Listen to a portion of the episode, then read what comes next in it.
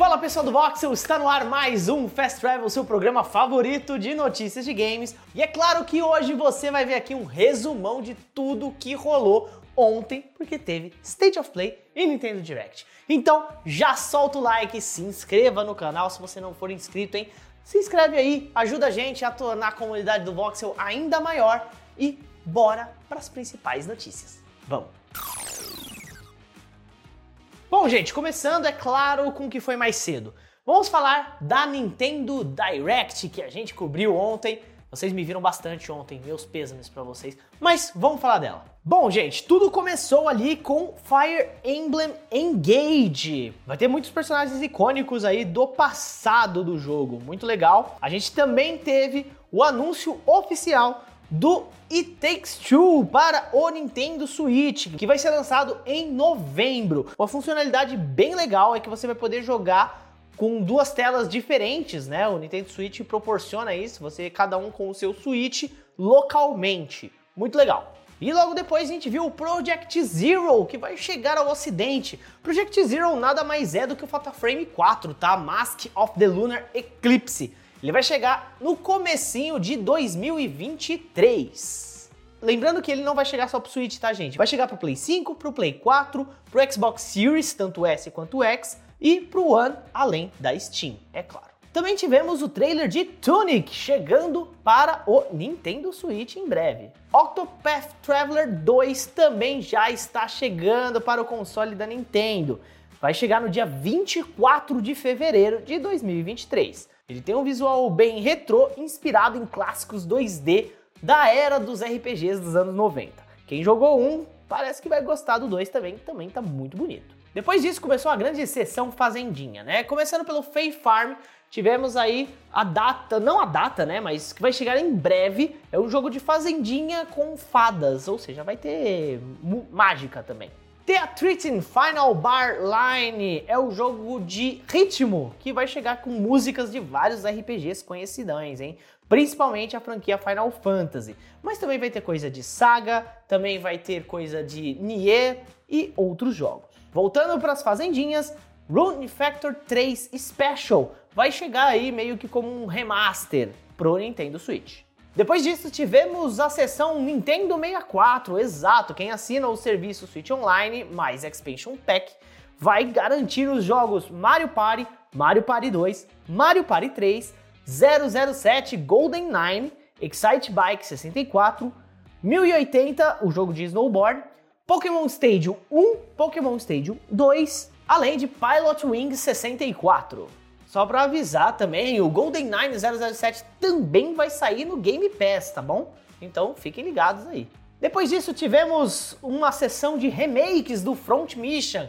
Vamos ter Front Mission 1, Front Mission 2 e Front Mission 3 chegando em breve aí no Nintendo Switch. Depois tivemos Various Day Life da Square Enix, um jogo de RPG bem interessante. Factorio, um jogo de gerenciamento planetário, também vai chegar ao Nintendo Switch. A Koei apresentou Atelier Ryza 3, Alchemist of the End and the Secret Key, chegando para o Nintendo Switch. Um dos maiores anúncios ali foi feito pelo Shigeru Miyamoto, que além de falar bastante sobre o Pikmin Mobile, deu um pequeno teaserzinho de Pikmin 4, que vai chegar em 2023. Eu já falei que teve jogo de fazendinha? Pois é, Stella também apareceu durante o evento, mostrando um pouco mais de sua gameplay. Depois a galera gostou de ver Bayonetta 3 ali, mostrando mais um pouco de gameplay. Já tem até gameplay de 8 minutos por aí na internet rolando já, viu? Resident Evil também fez parte da apresentação, com as versões em cloud de Resident Evil 7, Resident Evil Remake 2 Resident Evil Remake 3 e também o Resident Evil Village, também já chegando com as DLCs no dia 2 de dezembro. Também tivemos Kirby Return to Dreamland Deluxe durante o evento. Depois foi a vez de Crisis Core Final Fantasy VII Reunion aparecer com um pouquinho mais de gameplay e o jogo tá bem bonito, viu? E fechando o evento, aquele One More Thing famoso, The Legend of Zelda Tears of the Kingdom é o nome da sequência de Zelda Breath of the Wild. Pois é, tivemos inclusive uma data de lançamento finalmente. O jogo vai chegar no dia 12 de maio de 2023. Bom, gente, e esse foi só um caso. Porque a gente teve também State of Play no final do dia, pequenininho, bem menor, né? Na verdade, metade do tempo, foram 20 minutos, enquanto a Direct teve 40, mas tiveram algumas coisas bem interessantes, viu?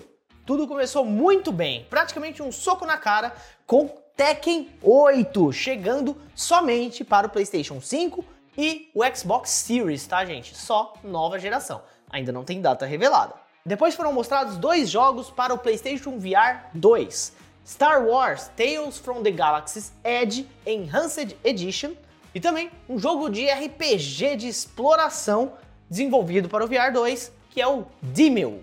E agora é um jogo que vai sair da Terra do Sol Nascente finalmente e em forma de remake. Like a Dragon Ishin é um remake de Ryu Ga Gotoku Kenzan, que pela primeira vez chega ao ocidente. O game será lançado em fevereiro de 2023 para Play 4 e para o Play 5. O pessoal do universo de Harry Potter também pode conferir um pouquinho da missão exclusiva que vai chegar aos consoles do PlayStation em Hogwarts Legacy. Pacific Drive foi um jogo que deixou muita gente meio confusa ali no começo. É um jogo de condução e sobrevivência em primeira pessoa que vai ser lançado no ano que vem para o PlayStation 5. A história vai ser localizada na região do noroeste do Pacífico, nos Estados Unidos. Tendo seu carro como único companheiro, você vai viajar até as profundezas da zona de exclusão olímpica, um lugar surreal e misterioso abandonado há décadas. Essa é a sinopse do jogo. Grace Chen, a vice-presidente global de marketing da Sony, apareceu no evento para explicar um pouquinho mais sobre o PlayStation Stars. O programa vai dar colecionáveis virtuais de grandes ícones e momentos da história da empresa. Sim Duality é um jogo de combate baseado em robôs da Bandai Namco. Não tivemos muitos detalhes, mas foi dito que o jogo chega em 2023. Stellar Blade, antes conhecido como Project Eve, é um jogo de ação exclusivo para o PlayStation 5 que chega em 2023. O trailer tem uma gameplay bem legal e muito movimentada. Rise of the Ronin é um jogo que muita gente por alguns instantes achou ser o Nioh 3, mas se revelou ser um jogo novo da Team Ninja para o PlayStation 5, mas só vai chegar em 2024.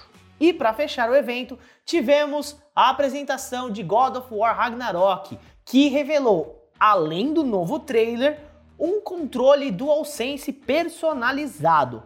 O trailer revelou algumas lutas bem interessantes contra chefões e também o embate entre Kratos e Thor ali durante o jogo. Bom, pessoal, esse foi o nosso Fast Travel especial de hoje, dia 14, quarta-feira, com um resumão de tudo que a gente viu nos dois eventos de ontem. Se vocês quiserem ver os eventos completos, vou deixar o link aqui na descrição do programa, tá bom? Muito obrigado a vocês que estão assistindo a gente aqui pelo YouTube e também para vocês que estão ouvindo a gente pelo podcast Sidecast. Todos os links vão estar aqui na descrição. E eu vou ficando por aqui. Valeu, solta o like. Você pode me seguir nas redes sociais, arroba Vocês já sabem disso, né? Então, até amanhã no Fast Travel. Tchau, tchau.